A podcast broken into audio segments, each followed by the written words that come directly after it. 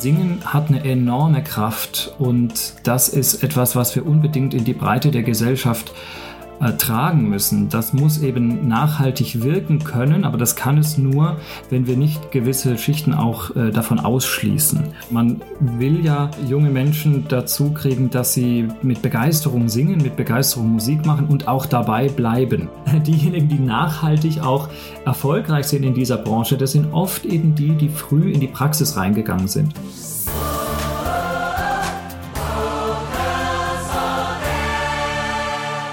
Hallo, ich bin Annabel Thiel und das ist Vocals on Air, euer Podcast rund um die Vokalszene.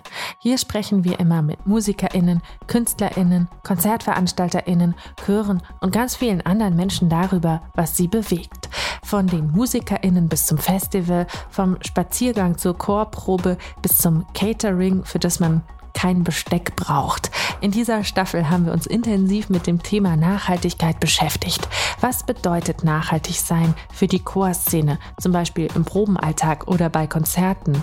Heute stellen wir aber eine ganz andere Frage.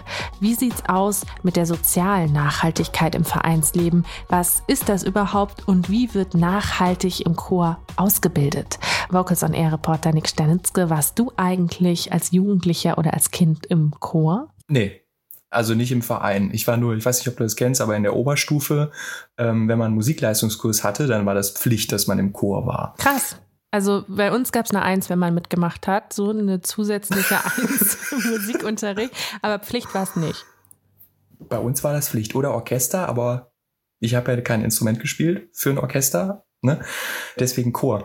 Aber ich weiß, dass es in dem Nachbardorf, also zu dem Ort, aus dem ich komme, was wirklich ein ganz kleines Dorf ist, wir haben gar keine Vereine, aber im Nachbarort, da gibt es so einen Gesangsverein, so einen gemischten Chor.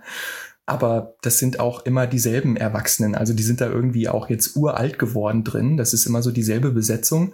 Ähm, die es seit Ewigkeiten. Und da hatte ich jetzt aber nie Ambitionen, irgendwie reinzugehen, weil ich wäre der Jüngste gewesen da drin. Und jetzt irgendwie den Lindenbaum rauf und runter singen oder so, war jetzt auch nicht so das Gelbe vom Ei. Also deswegen war das für mich keine Option. Ja, sowas gab es bei uns halt auch, ne? Außerhalb vom Schulchor, so gemischter Chor.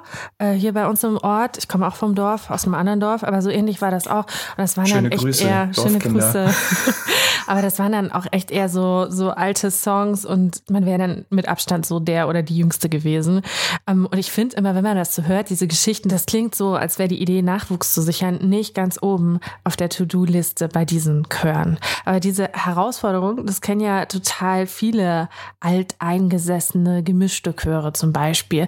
Man musste also investieren in die Zukunft von Chören und das ist nicht auf finanzieller Ebene nur zu sehen, sondern eben auch auf sozialer Ebene. Denn letztlich heißt es ja auch, dass man immer wieder bei neuen Menschen Begeisterung auslösen muss, ne? Für die Themen Chor, Vereinsarbeit, Singen. Und im weitesten Sinne könnte man sagen, solche Prozesse kann man unter dem großen Begriff soziale Nachhaltigkeit labeln, wenn man so möchte. Ist aber, finde ich, auch immer so ein total sperriges Wortgeflecht, soziale Nachhaltigkeit. Ja, finde ich auch. Vielleicht müssen wir da noch mal ein bisschen erklären, äh, Nick, was verstehen wir darunter, soziale Nachhaltigkeit?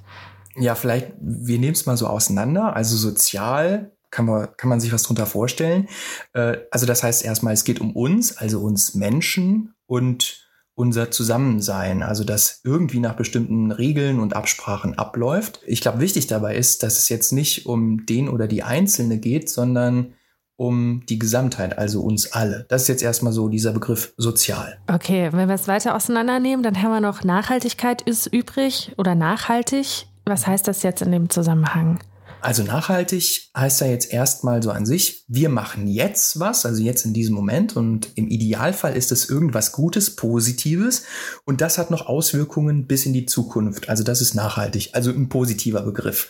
Und sozial nachhaltig, das beschreibt dann letztendlich das Ziel, dass allen Menschen auf der Erde, das klingt jetzt groß, aber das ist es letztendlich, ein würdiges Leben ermöglicht wird. Und das heißt, Niemand soll benachteiligt werden, alle werden mitgenommen. Das ist so die riesengroße soziale Nachhaltigkeitsdefinition, jetzt nicht aus dem Duden, aber ich glaube, so die UNO oder so arbeitet damit und hat auch so konkrete Ziele formuliert. Ne? Also welche gibt es da so? Mhm. Genau. Also die haben diese Agenda 2030 und da sind schon klare Ziele abgesteckt. Also da geht es natürlich darum, jetzt gegen Armut anzukämpfen, was gegen Unterernährung und Hunger zu machen, dass man Gesundheitssysteme schafft, aufrechterhält. Es geht um den Zugang zu Bildung, es geht um Arbeitsverhältnisse, die menschenwürdig sind und es geht auch darum, alle Geschlechter gleich zu behandeln. Okay, das sind so grundlegende Lebensbedingungen erstmal, äh, die genau. aber auch so mit ökologischen und ökonomischen Faktoren zusammenhängen, über die wir ja in den letzten Folgen auch krass oft gesprochen haben. Genau, also Klimawandel ist ja zum Beispiel jetzt erstmal so ein rein ökologisches Thema, könnte man mal sagen. Aber zum Beispiel Missernten jetzt als Folge des Klimawandels, die können ja auch wiederum zu Hungersnöten führen und das ist dann kein rein ökologisches Problem mehr, sondern auch ein soziales. Mhm. Also vielleicht kann man das so ganz gut vernetzen. Hängt also alles irgendwie auch miteinander zusammen. Also deswegen sozial nachhaltig sein heißt, wir müssen auch was investieren, so ziemlich eben in allen Bereichen. Und wenn man es jetzt mal weiterdenkt in Richtung Chorszene, Vokalszene, Vereinsszene, äh, dann heißt es eben auch, alle sollen die gleichen Chancen haben, Musik zu machen, zu singen. Aber wie kriegt man Leute dazu, das zu machen? Zu sagen, schaut mal, das gibt's und äh, du kannst das auch ausprobieren. Das habe ich unter anderem Benjamin Hartmann gefragt. Er leitet seit gut fünf Jahren den Mollbronner Kammerchor in seiner Heimatstadt. Das liegt ungefähr zwischen Karlsruhe und Stuttgart. Und er hat selbst total früh mit dem Singen angefangen, nämlich im Knabenchor. Benjamin, herzlich willkommen bei Vocals on Air im Podcast. Freue mich sehr, dass du da bist. Vielen Dank für die Einladung. Ich freue mich auch. Ja, sehr schön. Wir starten jetzt immer mit Entweder-Oder-Fragen, die du noch nicht kennst. Ich würde sagen, wir probieren das einfach mal. Du musst dich entscheiden zwischen einer der Antwortalternativen. Vor einem Konzert meditieren oder Noten sortieren? Was für ein Typ bist du da? Ähm, in der Realität wahrscheinlich eher Noten sortieren, weil die Zeit für die Stellprobe sehr knapp ist. Aber wenn man mal Zeit hat, dann auch gern mal meditieren. Okay. Äh, Stockholm oder Cambridge? Uh, das ist schwer. Ähm, ich liebe beide Städte. Beide sind tolle Vokalstädte. Ähm, in letzter Zeit würde ich sagen eher Cambridge, eher England. Auch weiter so musikalische Frage: Johann Sebastian Bach oder Johannes Brahms? Hast du da eine Tendenz? Äh, ich würde sagen Felix Mendelssohn Bartholdy.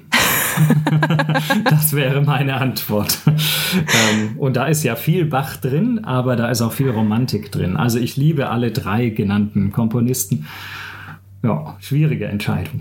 Total. Aber schön, dass du noch einen dritten eingebracht hast. Das äh, würzt die ganze Sache noch ein bisschen. Und die letzte Entweder-Oder-Frage: Ferienlager oder Chorfreizeit? Chorfreizeit. Warst du da früher eigentlich immer so? Am, also hast du da teilgenommen, Chorfreizeiten? Oder? Tatsächlich war das so, ja. Im Knabenchor früher, da war so unser jährliches Highlight die Chorfreizeit. Und äh, nachdem ich ja nun auf der anderen Seite stehe und selber einen Knabenchor leite, ist das auch mein nächstes Projekt. Also in der nächsten Woche fahre ich auf unsere jährliche Chorfreizeit. Das wird natürlich unter Corona-Bedingungen äh, spannend, aber es ist ganz zentral für unser Chorleben, weil da hast du einfach die, die Jungs und die jungen Männer ganz intensiv zehn Tage beieinander ja, und ähm, da wächst man menschlich zusammen und da ist musikalisch auch eine super intensive Arbeit möglich also ich war früher auch auf Chorfreizeiten und das äh, macht einfach Spaß, ne? Proben und auch dieses Menschliche, das ist einfach eine gute Sache. Äh, du selbst hast ja auch begonnen, ne? im Knabenchor zu singen. Äh, deine musikalische Laufbahn hat sozusagen da gestartet. Jetzt so mit Blick von heute zurück, wie hat dich das denn vorbereitet auf deinen späteren musikalischen Lebensweg? Heute bist du ja Chorleiter und ja, sehr aktiv. Ja, also ich glaube, das hat mich sehr, sehr geprägt. Ich habe mit sechs Jahren angefangen, Klavier zu spielen. Aber so die Initialzündung zur Chormusik, äh, die kam dann wenige Jahre später im Knabenchor.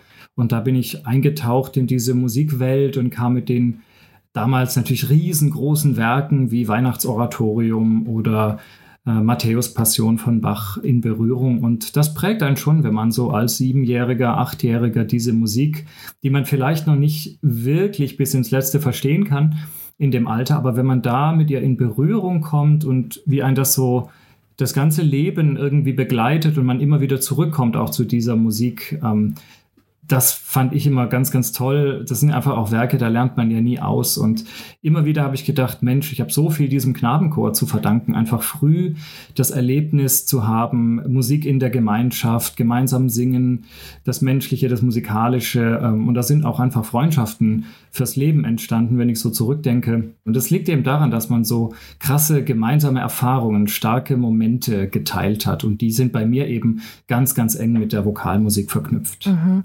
Und das ist ja voll schön. Also wir, das passt ganz gut auch zu unserem Überthema für die Folge. Also nachhaltig ausbilden, so in der deutschen Chorszene. Und das ist ja bei dir. Irgendwie hat das voll gut geklappt. Du hast früh angefangen, bist dabei geblieben und bist heute einfach immer noch super begeistert. Also heute bist du Anfang 30, ne? Und mhm. ähm, wenn man dich so erzählen hört, ist es immer noch voll begeistert und äh, super nah dran. So aus deiner Sicht unter diesem nachhaltig ausbilden äh, Aspekt, was, was braucht's denn dafür, damit das gelingt, damit irgendwie Kids dranbleiben und damit Chöre irgendwie auch nachhaltig wachsen können? Puh, das ist natürlich ein Riesenthema und ich muss gestehen, ich habe mir jetzt auch durch das Interview erst so richtig aktiv Gedanken über dieses Thema Nachhaltigkeit in der Kursszene Gedanken gemacht. Aber ähm, wenn man so ins Nachdenken kommt, da fällt einem immer mehr ein. Und ich glaube, ganz entscheidend ist, dass man als Musiker bei seinem Kernthema bleibt, nämlich der Musik, und sich fragt, wie kann ich da eine nachhaltige Basisarbeit leisten? Also gerade als Chorleiter äh, solide Basisarbeit, äh, junge Menschen ähm, einführen in das Repertoire, in Chorklang, in wie musiziere ich in einer Gruppe, wie bin ich Teil dieser singenden Gemeinschaft ähm, damit eben sowas auch tragfähig ist. Das Gegenbeispiel wäre so ein bisschen diese Casting-Shows aller DSDS und was es da alles so gibt. Da merkt man ja oft, da wird jemand wahnsinnig gehypt und nach einem Jahr hörst du nichts mehr von der Person. Also so typische Strohfeuer. Und das wäre ja genau das, was wir nicht wollen sondern man will ja junge Menschen dazu kriegen, dass sie mit Begeisterung singen, mit Begeisterung Musik machen und auch dabei bleiben. Und ich glaube, ganz zentral, so vielleicht langweilig das klingt, ist eine sehr solide Basisarbeit, ähm, das Repertoire zu pflegen ähm, und weiterzugeben und eben alles, was zum Chor und zum Ensemble und zu einer Ensemblekultur, sage ich mal, dazugehört, dass man das weitergibt. Also natürlich die Stücke, ähm, dass die nicht in Vergessenheit geraten, auch in zehn Jahren, auch in 50 Jahren, wenn man vielleicht selber alt ist, aber die, die man heute ausbildet, äh, wenn die dann das Musikleben prägen, aber halt auch mehr als die Musik. Wir haben ja schon drüber geredet, so der, der Umgang miteinander, die Kultur, der Klang, was macht das aus, die Gemeinschaft. Und das verstehe ich eigentlich unter Nachhaltigkeit in der Chorarbeit. Ihr hört Vocals on Air, eurem Podcast rund um die Vokalszene.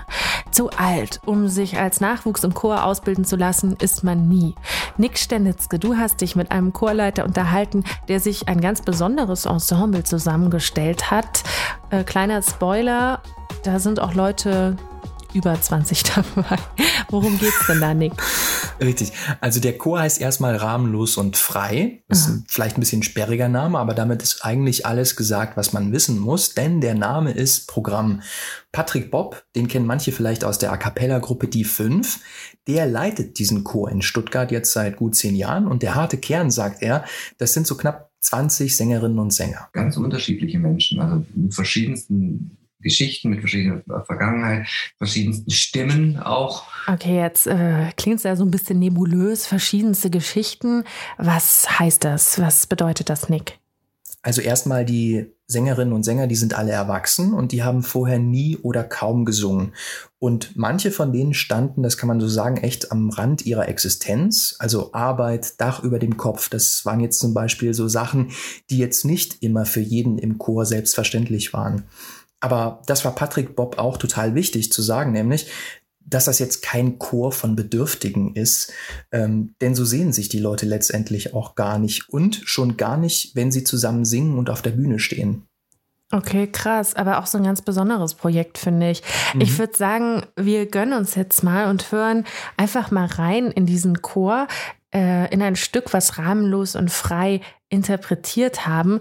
Und zwar der Ausschnitt, den ihr jetzt hört, kommt aus einem YouTube-Video.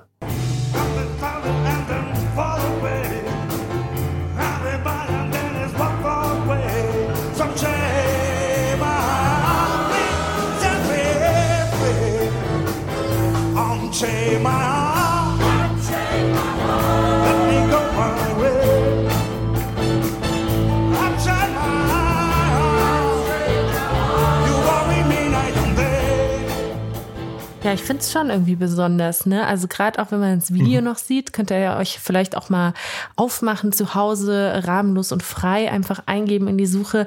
Ähm, ja, so solistisch und irgendwie so ein, so ein lockerer Freestyle-Sound, finde ich. Genau, es, es, es wirkt irgendwie auch so ein bisschen improvisiert. Es entsteht halt einfach gerade so in dem Moment. Also das muss man auch sagen, dass die auch fast alle mal Solo singen. Also das finde ich echt auch besonders in diesem Chor.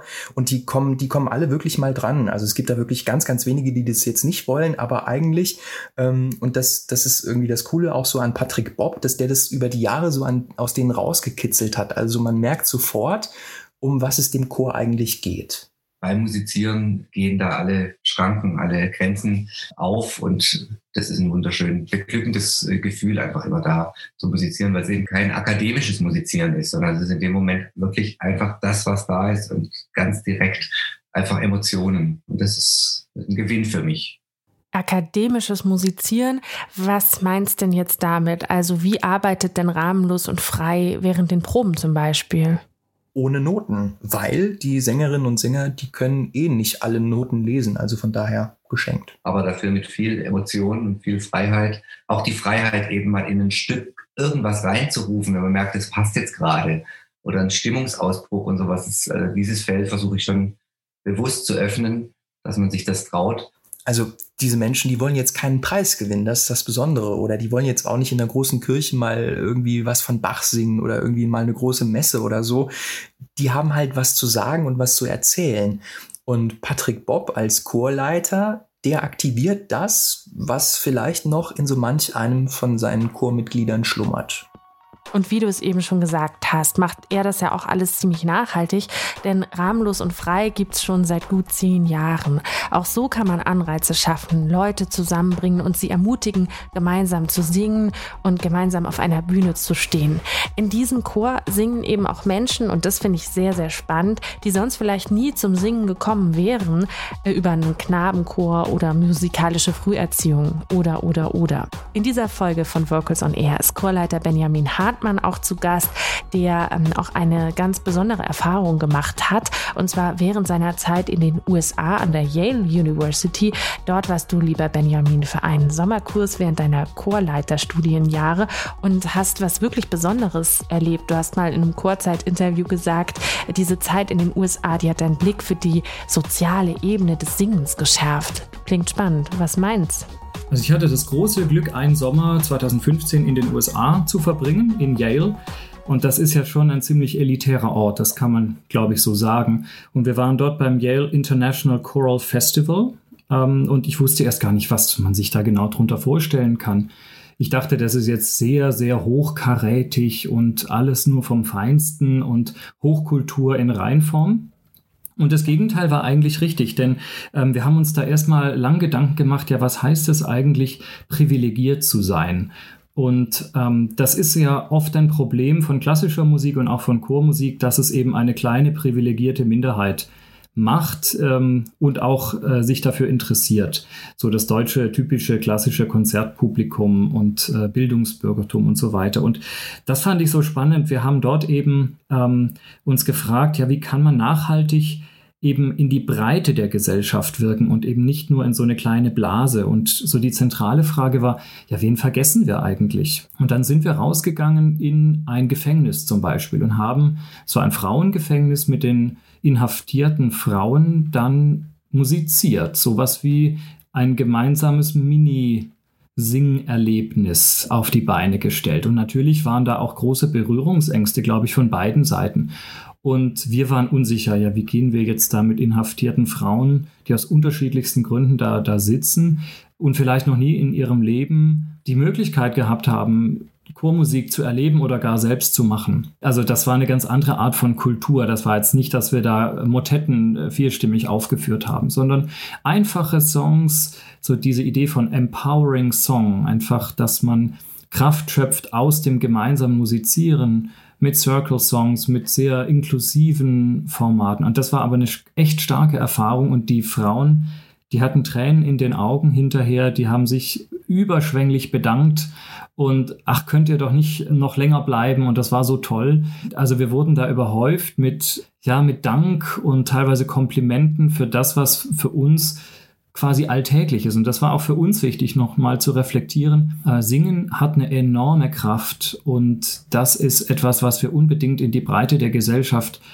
äh, tragen müssen. Das muss eben nachhaltig wirken können, aber das kann es nur, wenn wir nicht gewisse Schichten auch äh, davon ausschließen.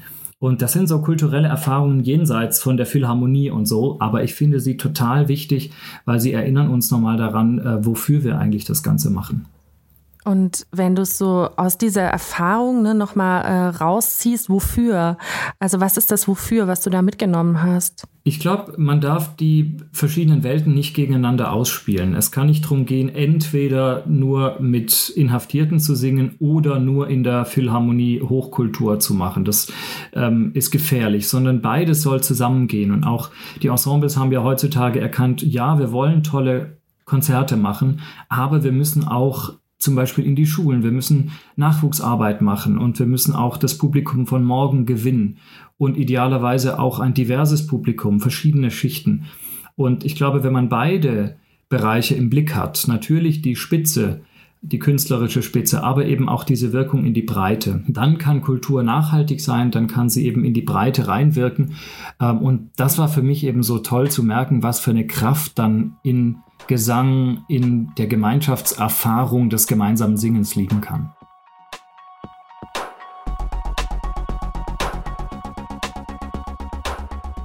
Wichtig ist aber auch, Nachwuchs in die Chöre und Ensembles zu holen. Nick Sternitzke aus der Vocals on Air Redaktion hat sich damit beschäftigt. Wo fange ich da am besten an? Also am besten so früh wie möglich, also im Kindergarten oder halt auf jeden Fall in der Schule, weil einfach aus dem Grund, da erreichst du halt erstmal alle Kinder. Das mhm. ist eigentlich so der demokratischste Weg, der möglich ist. Jedes Kind hat dieselbe Chance zu erfahren, okay, das gibt es, also ein Chor, singen und zusammen singen und das gehört einfach dazu. Wenn Kinder in der Schule sowas ausprobieren, dann ist die Chance nachher größer, dass sie auch später mal in einem Chor singen. Also dann ist einfach die Hürde nicht mehr ganz so groß. Und deswegen kooperieren auch Chöre mit Schulen natürlich zusammen. Mhm. Jemand, der sich da bestens auskennt, ist Johannes Pfeffer. Er ist seit gut sieben Jahren Vorsitzender der Chorjugend im Schwäbischen Chorverband. Und singen muss früh anfangen, muss normal sein, sagt er. Wichtig findet Johannes Pfeffer. Also dass auch Singen nicht immer nur ist, der Musiklehrer kommt herein, klappt den Flügel auf, dann wird ein Lied gesungen, dann sind wir fertig mit Singen für heute, sondern Singen auch Teil des Alltags wird. Also dass eben auch der Tagesanfang im Deutschunterricht mal ein Lied sein kann. Hab ich so leider nie erlebt in meiner ganzen Schulzeit. Wir haben morgens immer schon ein bisschen gesungen. Also so in Englisch zum Beispiel, in der Grundschule. Ja, okay, stimmt, Englisch, ja. Aber Deutsch nie. Mathe nee, auch nicht. In Deutsch haben wir nee. auch nicht gesungen. Okay. Schade. Ähm, das hat Johannes Pfeffer auch erzählt. Es gibt eine Studie von Günter Kreuz und Peter Brünger von 2012 und die besagt, Kinder, die vor dem zwölften Lebensjahr mit dem Singen angefangen haben, die bleiben später auch deutlich länger dabei. Ähm, ja, trotzdem müssen sich natürlich Chöre irgendwie überlegen, wie sichert man sich denn den Nachwuchs und wie kriegt man Kinder überhaupt in den Chor?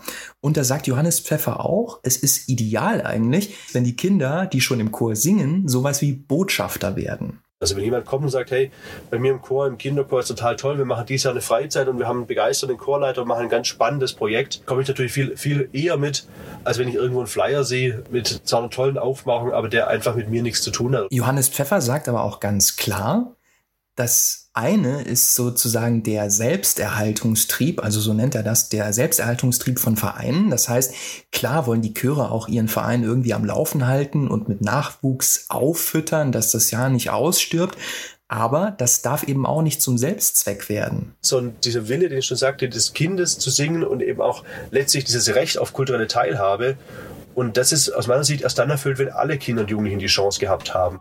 Es geht also nicht darum, nachhaltig seinen Chor zu erweitern, sondern auch um den sozialen Aspekt. Also dieser Punkt, jedes Kind hat auch ein Recht darauf, diese Erfahrung zu machen, Musik, Kultur kennenzulernen.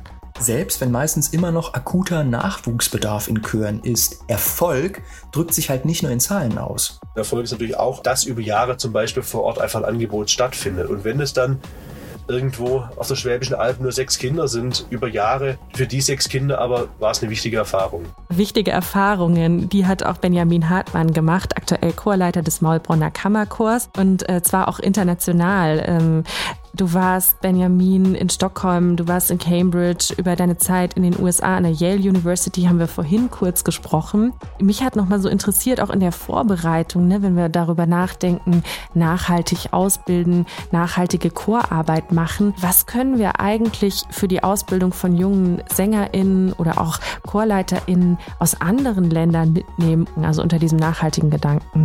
Also das ist natürlich sehr subjektiv, was ich sage, aber mir ging es so, als ich nach Schweden ging. Da hat mich total fasziniert, wie offen die Leute sind für ganz verschiedene Stile und Herangehensweisen an Musik. Und dass dort total wenig in Schubladen gedacht wird.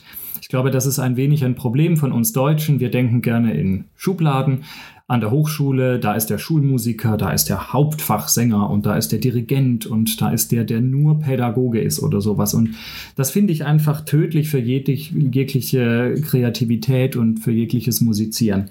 Und ich denke also, diese Offenheit neuen Formaten gegenüber verschiedenen Stilistiken und nicht so in Schubladen denken, das können wir vom Ausland lernen, das können wir von Skandinavien auf jeden Fall lernen. Ähm, dann fand ich spannend, dass dort auch das Thema Nachhaltigkeit künstlerisch aufgegriffen wurde. Da war ich mal bei Vono, äh, Voces Nordicae, das ist ein schwedisches Profi-Ensemble, die machen immer wieder so szenische Chorprojekte und die haben ein Programm gemacht zum Thema Earth Call und Klimawandel und wie verändert sich die Natur und haben da eine richtige Chorshow draus gemacht mit klassischem und nicht klassischem Repertoire. Und da dachte ich, wow, das gibt es hier irgendwie gar nicht. Ein Chorkonzert hat immer mit Bach und Mozart zu tun in Deutschland, aber nichts mit Klimawandel und nichts mit äh, sozialer Gerechtigkeit oder so. Und äh, das finde ich auch spannend. Ich habe probiert, das in Maulbronn mal zu machen.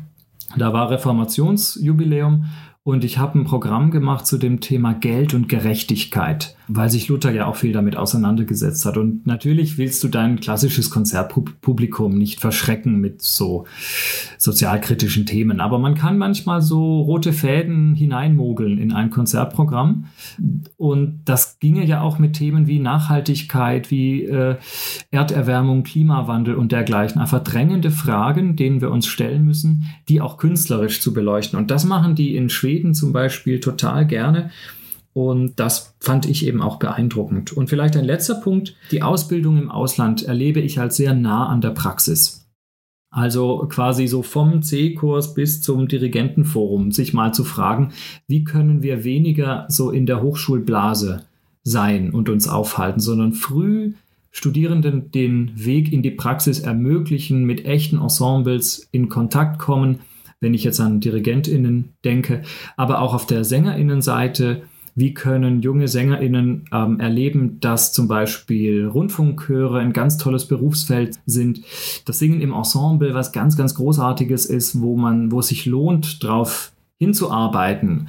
Ähm, das fände ich Sachen, wo wir in Deutschland auf jeden Fall noch profitieren könnten vom Ausland. Das sind ja mega viele und spannende Punkte. Jetzt nochmal auf den letzten gefragt. Also, wie könnte man das öffnen? Hast du da eine Idee zu? Also, so, so pragmatisch gefragt. Ich habe immer bei den Lehrern und Lehrerinnen gerne studiert, die eben selber in der Praxis waren, weil es denen oft gelungen ist, einfach uns mitzunehmen dorthin, wo die arbeiten und da hautnah mitzuerleben, ja, was heißt es denn eigentlich, Chordirigent, Chordirigentin zu sein? Und ich glaube, wenn die Hochschulen das auch stärker machen, ähm, die Studierenden in die Praxis hineinzunehmen oder auch die Künstler in die Hochschulen rein zu holen, damit da eben nicht so ein künstlicher Kosmos entsteht, wo du denkst, oh, das ist ja ganz großartig hier in dieser Hochschulwelt und dann ist dein Studium zu Ende und dann stehst du auf einmal vor einem Loch und weißt gar nicht, ja, und jetzt? Und was mache ich jetzt? Und es zeigt sich, diejenigen, die nachhaltig, um das Wort zu gebrauchen wieder, diejenigen, die nachhaltig auch erfolgreich sind in dieser Branche, das sind oft eben die, die früh in die Praxis reingegangen sind. Und deswegen glaube ich, ist das ein wichtiger Aspekt, wenn man an SängerInnen und ChorleiterInnen Ausbildung denkt dass man auch den Realitätscheck praktisch nicht erst hat, wenn man aus der Uni geht, sondern dass man das peu à peu immer mitbekommt, weil das ist ja einfach auch später die Lebensrealität, wenn man es hauptberuflich macht und aber auch so, ne? Also es ist eben nicht alles in so einer universitären Blase. Benjamin, danke, dass du deine Gedanken geteilt hast zum Thema sozial nachhaltig ausbilden, so in der Chor- und Vokalszene. Es war sehr schön, dass du zu Gast warst bei Vocals on Air. Ich sage Dankeschön. Danke, dass ich da sein durfte.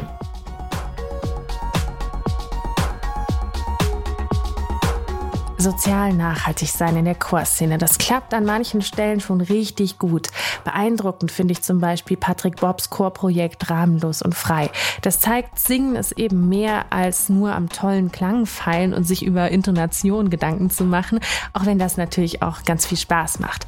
Aber es ist eben auch nicht für alle Vereine leicht Nachwuchs zu finden. Umso wichtiger, dass die Chorjugend im Schwäbischen Chorverband zum Beispiel mit praktischen Ideen versucht, ganz viele und auch niedrig niedrigschwellige Angebote zu schaffen für Kinder, Jugendliche, aber auch für Kinderchorleiter und JugendbetreuerInnen. Wenn euch diese Folge gefallen hat, dann hört doch gerne auch mal in die Folge mit Nina Ruckhaber rein, denn die hat auch ganz viele konkrete Ideen dabei. Sie habe ich gefragt, wie plant man eigentlich ein Festival nachhaltig? Das war Vocals on Air, der Podcast. Diese und alle anderen Folgen stehen natürlich zum Nachhören bereit unter vocalsonair.de und überall da, wo es Podcasts gibt. Ich bin Annabelle Thiel. Tschüss und bis zum nächsten Mal. Vocals on Air, der Podcast.